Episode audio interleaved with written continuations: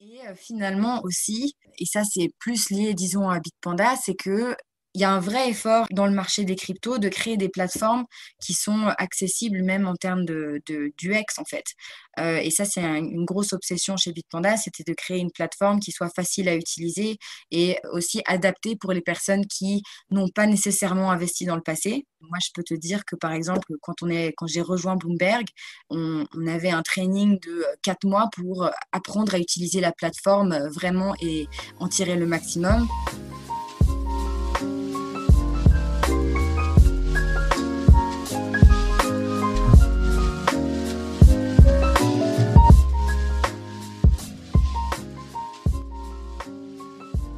Eh bien, bonjour et bienvenue à tous dans ce nouvel épisode des podcasts signés Cryptosphère. Dans notre émission, on donne la parole à divers acteurs de la communauté francophone blockchain et crypto. Et aujourd'hui, j'ai le plaisir d'avoir en face de moi la directrice France de Bitpanda. Giulia Mazzolini, bonjour. Bonjour Sébastien. Peux-tu nous parler un petit peu de ton parcours et nous raconter comment es-tu arrivé dans l'univers des cryptos? Je m'appelle Julia Mazzolini, je suis la directrice de Bitpanda France. Avant d'être chez Bitpanda, je travaillais chez Bloomberg en fait à Londres. Je couvrais déjà euh, les territoires français, mais les, le QG de Bloomberg était à Londres. Donc j'étais plutôt euh, dans la finance traditionnelle, mais déjà dans l'environnement fintech. Ensuite, après Bloomberg, j'ai euh, rejoint un accélérateur de start-up en France où en fait on aidait principalement les, les start-up à lever leur série A, donc le deuxième round d'investissement. Et ensuite, je me suis dit, allez, c'est à mon tour. Donc, j'ai rencontré euh, Bitpanda par ce euh, process-là. Ils allaient euh, à l'époque lancer la France. Donc, on a lancé la France l'année dernière. Et c'était évidemment une opportunité que je ne pouvais pas rater. Et les crypto-monnaies, ce n'était pas exactement ce que je faisais avant, mais c'était déjà un sujet qui était, à titre personnel, disons, déjà très intéressant pour moi. Donc, j'étais très contente de rejoindre une belle start-up maintenant scale-up à Bitpanda. Donc, tu es passé par la finance traditionnelle et tu es maintenant dans les cryptos. Euh, pour toi, quelles sont les similarités et différences qui t'ont marqué entre ces deux milieux? Oui, c'est une bonne question. Il y a plusieurs similarités évidentes qui sont le fait de... C'est une façon de faire grandir ses propres capitaux. Après, je trouve qu'il y a quand même beaucoup de, de différences. Euh, la première et la, la principale, je pense que c'est vraiment l'accessibilité en fait parce que dans, le, dans les marchés, de, euh, marchés financiers traditionnels, euh, ce qui m'avait beaucoup marqué, moi, à l'époque, c'était déjà, euh, je sortais de l'université, donc j'avais pas beaucoup de moyens. Et si on voulait, si je voulais, moi, commencer à investir à titre personnel, il fallait que je débloque déjà des budgets qui étaient importants, ce qui était difficile pour moi. Alors qu'avec les crypto-monnaies, en fait, on peut commencer vraiment à investir à partir d'un euro. donc, il y a cet aspect-là. Il y a le fait que la finance traditionnelle, elle soit assez restrictive, c'est-à-dire que les marchés financiers ferment à partir d'une certaine heure, ils ne sont pas ouverts les week-ends, alors qu'avec les cryptos, on peut euh, vraiment euh, trader 24 heures sur 24. Et euh, finalement aussi, et ça c'est plus lié, disons, à Bitpanda, c'est que il y a un vrai effort, je pense, avec, dans le marché des cryptos, de créer des plateformes qui sont accessibles même en termes de, de d'UX, en fait. Euh, et ça, c'est une grosse obsession chez Bitpanda, c'était de créer une plateforme qui soit facile à utiliser et euh, aussi adaptée pour les personnes qui n'ont pas nécessairement investi dans le passé. Moi, je peux te dire que, par exemple, quand, on est, quand j'ai rejoint Bloomberg, on, on avait un training de quatre mois pour apprendre à utiliser la plateforme vraiment et en tirer le maximum quatre mois, c'est long quand même de training en interne. Donc imagine euh, si euh, c'est quelqu'un de l'extérieur qui n'a pas, qui n'a pas ce training-là, c'est quand même compliqué. Alors qu'avec une plateforme comme Bitpanda, l'idée, c'est vraiment d'arriver sur la plateforme. Et si euh, tu n'as jamais investi avant, que ce soit dans les cryptos ou autres, tu sais exactement ce qu'il faut faire. Voilà, même si la technologie est compliquée, les outils sont de plus en plus accessibles, disons, en termes du X. Donc voilà, c'est le fait que les cryptos, c'est c'est quand même beaucoup plus accessible en, en termes de, budget, en termes de timing, disons, on peut investir quand on veut et euh, on a des outils qui sont quand même adaptés euh, pour, pour tout le monde. Ouais, c'est vraiment ouvert à tous, c'est ça qui est, qui est vraiment chouette dans les cryptos. Euh, peux-tu nous présenter Bitpanda et quels services proposez-vous actuellement à votre clientèle? Yes, donc Bitpanda, c'est une fintech basé à Vienne. Euh, on, a trois, on a trois fondeurs qui avaient vraiment cette vision de vouloir rendre l'investissement accessible à tous. Euh, donc, comme je te disais, créer une plateforme euh, qui soit vraiment facile à utiliser et adapté aussi pour ceux qui n'ont pas nécessairement investi dans le passé. On est principalement un courtier pour les cryptos. L'utilisateur va arriver et acheter directement ou vendre directement à Bitpanda des actifs numériques.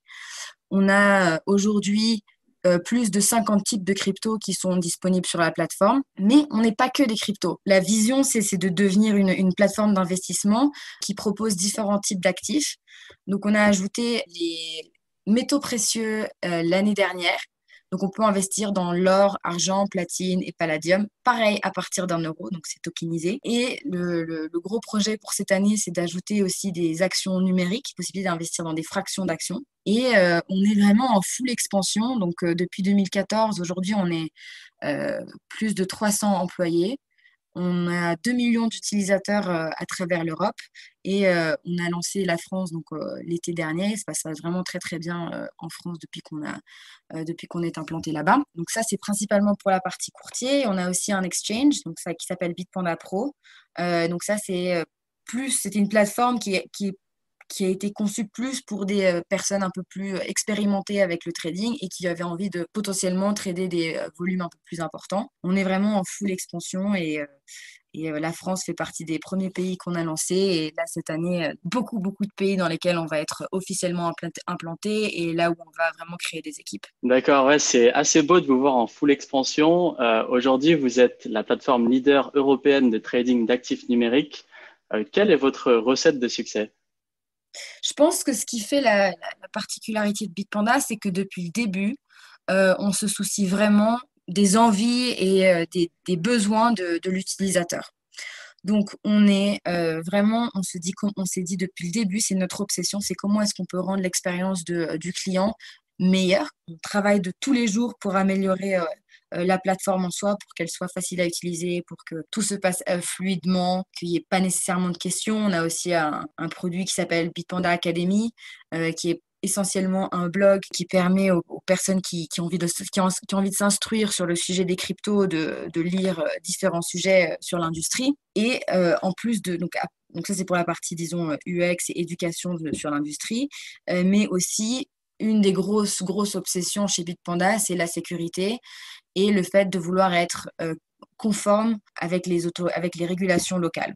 Donc, on est, euh, pour te donner un exemple, depuis euh, deux ans déjà, on est régulé par le FMA, c'est l'équivalent de l'AMF en Autriche. Et depuis décembre 2020, on, est, on a aussi obtenu le statut PSAN, en France. Donc, on est régulé déjà par deux autorités européennes. On met vraiment énormément d'efforts dans euh, faire en sorte que les fonds de nos utilisateurs sont, euh, sont vraiment safe. Le, succès, c'est vraiment euh, comment est-ce qu'on fait pour rendre la plateforme le mieux possible pour l'utilisateur et à la fois de faire en sorte que tout se passe de manière la plus safe possible. c'est une super nouveauté que tu es en train de nous annoncer là maintenant tout de suite, euh, justement concernant la tokenisation d'actions numériques, comment ça marche et quelle est son utilité? Puisque le produit n'est pas encore live, je ne vais pas trop trop rentrer dans les détails euh, parce que euh, le, pour l'instant, on n'a pas encore de date exacte pour la sortie des actions. ce que je peux te dire, c'est que comment ça marche? L'essence du produit, c'est pouvoir acheter des fractions d'un actif. Donc, comme ce que euh, je disais au début, aujourd'hui, si on veut acheter une action Tesla sur les marchés, sur les marchés financiers traditionnels, il faut acheter une action entière. Et aujourd'hui, euh, le prix euh, d'une action Tesla, elle est de plus de 600 dollars. Si on n'a pas envie de dépenser une, telle somme, mais qu'on veut quand même investir dans l'action, aujourd'hui, c'est assez limité en termes d'options. Donc, ce qu'on va faire, c'est que on va pouvoir investir dans une société comme Tesla à partir de 1 euh, euro. Donc, euh, tu, pourras investir 1 euh, euro dans, une action Tesla ou autre, hein, d'ailleurs. Et l'idée, c'est qu'on va commencer par une petite liste d'actions donc, je pense que ce sera une cinquantaine d'actions qui vont être disponibles sur la plateforme et petit à petit, au fil des mois, grandir cette liste pour arriver à une offre qui soit vraiment euh, attractive pour, euh, pour les investisseurs. D'accord. Pour rester dans ce thème des nouveautés, vous avez récemment sorti une carte de paiement Bitpanda. J'aimerais savoir s'il y a une différence entre la Panda Card et la carte d'une banque traditionnelle. Ça, c'est mon produit préféré, la carte euh, Bitpanda. Tout d'abord, c'est une carte débit. Donc, ce n'est pas une carte prépayée, c'est une carte qui est directement liée à ton portefeuille Bitpanda. Donc pour l'utiliser, il faut que tu aies déjà, aies un compte Bitpanda et que tu aies déposé une petite somme d'euros. Et ensuite, tu peux, en plus de ça, dépenser n'importe quel actif que tu as sur ton portefeuille. Donc c'est ça la grosse différence avec une carte bancaire, c'est qu'avec la carte Bitpanda, tu as, non seulement la possibilité de dépenser les, euros que tu déposes sur ton, sur ton portefeuille Bitpanda, mais tu peux décider de dépenser directement euh, n'importe quel actif. Donc, si euh, un, jour tu veux euh, aller acheter ton Starbucks avec, avec des bitcoins, tu peux le faire. Si tu veux renouveler ton abonnement Netflix avec de l'Ether, tu peux le faire. Si tu veux acheter un billet d'avion avec de l'or, tu peux le faire. Donc c'est vraiment un moyen génial pour avoir accès à tous les actifs dans lesquels tu as investi et, pouvoir concrètement les utiliser en fait. Et moi, je trouve ça génial. Et franchement, euh, je ne sais pas si euh, tu l'as déjà commandé. En plus, elle, a un design, design qui, est, euh, qui est assez cool, je trouve. En plus de ça, puisque c'est des cryptos, c'est un, marché qui est ouvert 24 heures sur 24. Donc, tu as accès à tes actifs vraiment quand tu veux. Pour euh, répondre à ta question, j'ai commandé la carte il y a quelques jours. Euh, j'ai totalement craqué pour le design. Je te rejoins carrément sur l'idée que c'est hyper pratique d'avoir une carte avec laquelle tu puisses dépenser tes cryptos, que ce soit au supermarché, à Starbucks ou pour renouveler ton abonnement Netflix. Toujours pour rester dans le thème des cartes de paiement, crypto.com Binance ont également sorti une carte de paiement. Est-ce que proposer des services euh, similaires aux banques est un pas en avant vers l'adoption de masse? Je pense que certainement en un sens, parce que euh, cette question de l'adoption de masse, on me la pose souvent. Je pense qu'il y a plusieurs choses qui sont nécessaires pour arriver à cette adoption de masse. Et une de ces conditions-là, à mon avis, c'est de pouvoir euh, utiliser concrètement dans la vie de tous les jours ces actifs qui sont relativement nouveaux euh, sur, le, sur les marchés. Et donc, avoir des produits comme la carte Bitpanda qui, te permet d'utiliser les, tes actifs concrètement dans la vie de tous les jours, c'est sûr que ça, que ça va accélérer, en tout cas, ça, va, ça, va, ça va nous faire accélérer vers une adoption de masse. Alors, toujours sur le sujet d'adoption massive, selon toi, il faudra combien de temps avant de parvenir justement à cette adoption de masse des crypto-monnaies? C'est très difficile à quantifier, disons. Déjà, je trouve que depuis, euh, depuis cette année, on a vraiment vu un intérêt qui a vraiment grandi pour euh, les crypto-monnaies. Euh, et je pense que c'est pas pas un effet de hype ou de spéculation comme ça avait été le cas en 2017 je pense que là il y a, y a certaines choses qui font que le marché se solidifie vraiment pour arriver à, cette, à adoption masse à mon avis il y a trois conditions qui sont en train de se mettre en place. Donc la première, c'est euh, d'avoir des outils qui sont euh, qui, à la fois sont accessibles en termes d'utilisation, comme la plateforme Bitpanda par exemple, mais aussi avoir des outils qui permettent d'utiliser les cryptoactifs concrètement dans la vie de tous les jours, comme la carte Bitpanda. Deuxièmement, je pense que pour que le marché des cryptos se solidifie réellement, il faut, ou le marché d'ailleurs, n'importe quel marché, il faut, une, euh, il faut que les investisseurs institutionnels euh, s'y lancent aussi. Et c'est vraiment ce qu'on a vu cette année, euh, depuis la mi-2020 et ça continue. On a de plus en plus en fait d'investisseurs institutionnels qui se lancent dans le marché des cryptos. Et ce que ça veut dire, c'est que généralement les investisseurs institutionnels, ils vont avoir une vision long terme et ils vont, ils vont avoir des positions qui, qui vont déjà être plus importantes, mais aussi sur le long terme, ce qui veut dire que dès qu'il y a une, par exemple une baisse de prix, ou, en 2017 on avait vu dès qu'il y avait une, une, petite baisse de prix, tout le monde, a, tous les investisseurs retail, ils se sont mis à vendre de manière folle et très rapidement. Aujourd'hui, on a des investisseurs qui vont maintenir leur position. Donc ça, ça va permettre aux, au marché des cryptos en général de se solidifier. Et troisièmement, il y a aussi l'aspect de la régulation qui est aussi en train de se mettre en place. Donc je pense que pour que les nouveaux arrivants sur le marché des cryptos soient rassurés, je pense qu'il faut aussi qu'il y ait une, un cadre réglementaire qui soit mis en place. Et on voit qu'en France, pour le coup, au devant de la scène, parce qu'on fait partie des quelques pays européens qui ont vraiment fait l'effort euh, de mettre en place une régulation, et je pense que ce cadre-là rassure beaucoup les nouveaux arrivants et vont faire en sorte que le marché se solidifie et avec un peu de chance que cette adoption de masse arrive rapidement. D'accord. Et quel rôle est-ce que vous jouez en tant que plateforme euh, dans l'adoption de masse? Déjà, déjà on, offre un, outil. On offre plusieurs outils qui permettent à la fois de rentrer dans le, dans le marché des cryptos facilement, donc avec une plateforme qui est euh, accessible, avec des frais qui sont vraiment pas élevés et euh, un UX qui soit intuitif. On offre des produits comme la carte Bitpanda qui permettent de concrètement utiliser concrètement utiliser ces, actifs. On a aussi euh, le fait qu'on soit régulé en Autriche et en France. Euh, ça veut aussi dire que euh, notre outil, il est supervisé par des, des autorités locales qui font que, à mon avis, ça rassure beaucoup les nouveaux arrivants.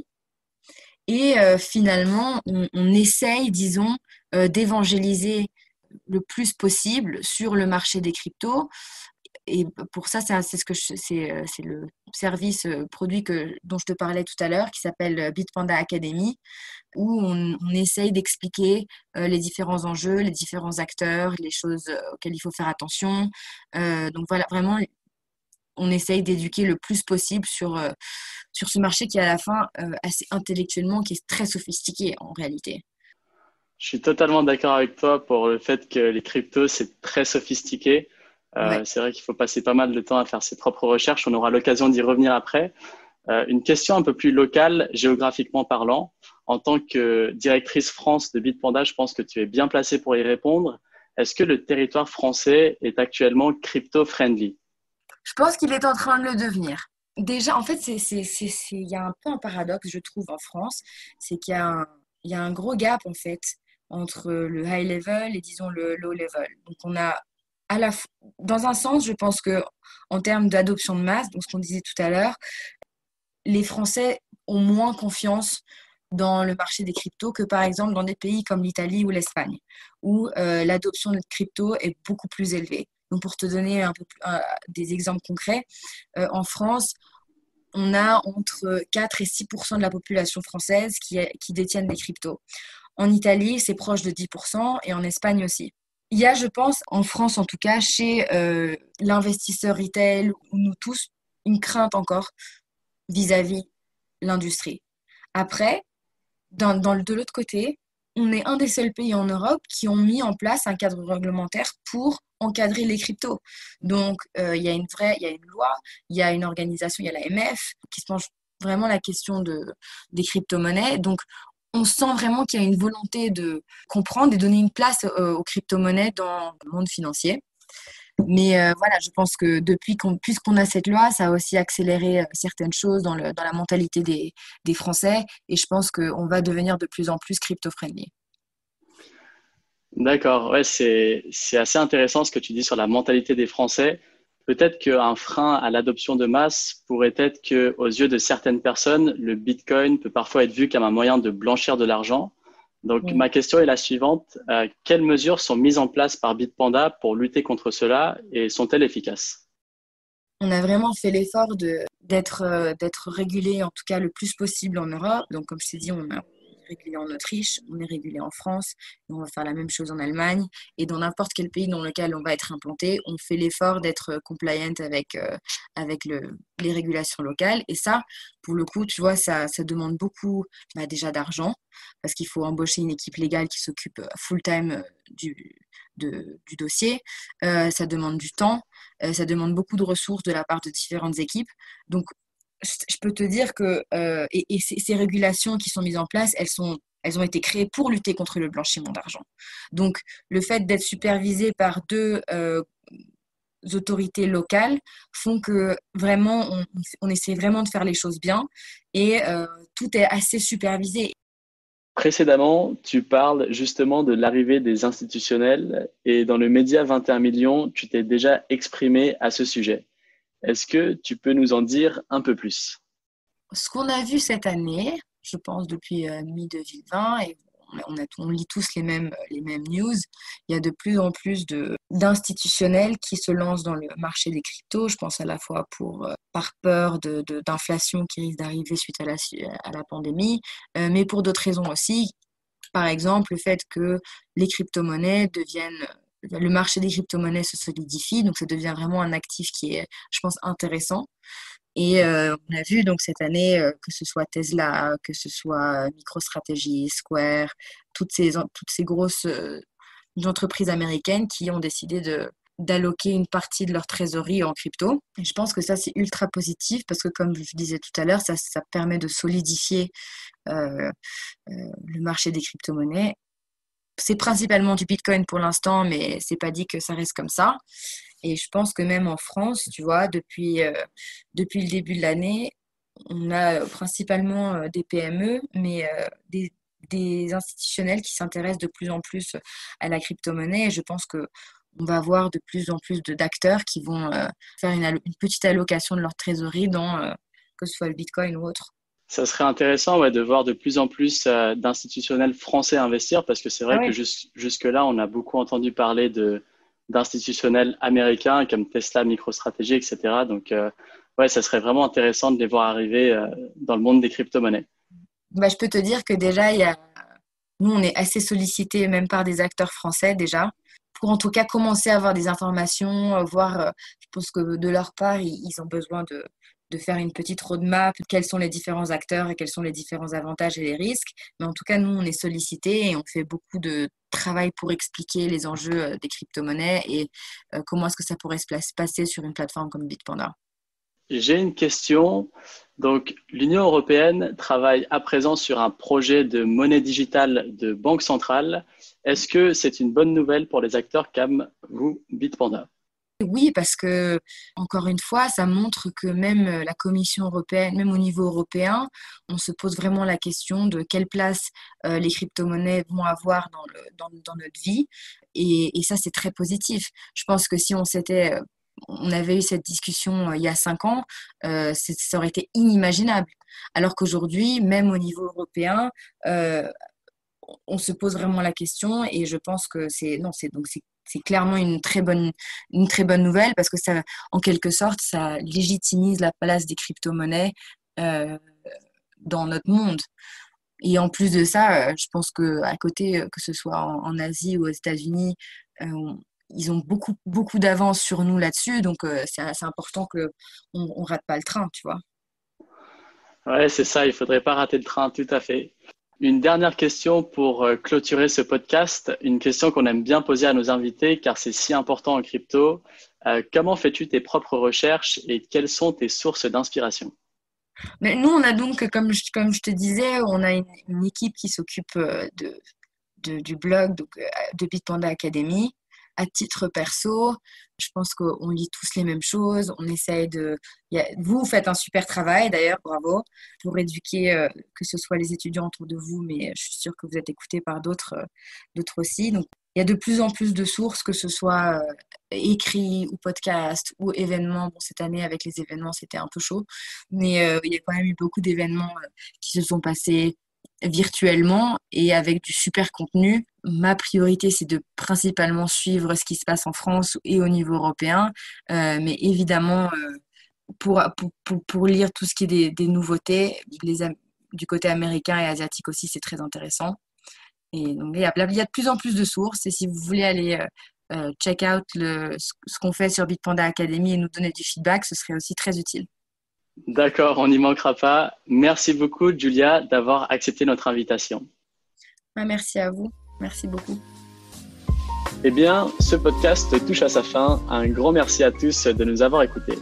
N'oubliez surtout pas de faire vos propres recherches et je vous invite également à suivre les aventures Cryptosphère sur nos comptes LinkedIn et Twitter. Dans le Crypto Paper numéro 6, nous avons rédigé un article sur les exchanges qui pourrait vous intéresser. Sur ce, messieurs, dames, excellente journée à vous tous et rendez-vous pour le prochain épisode.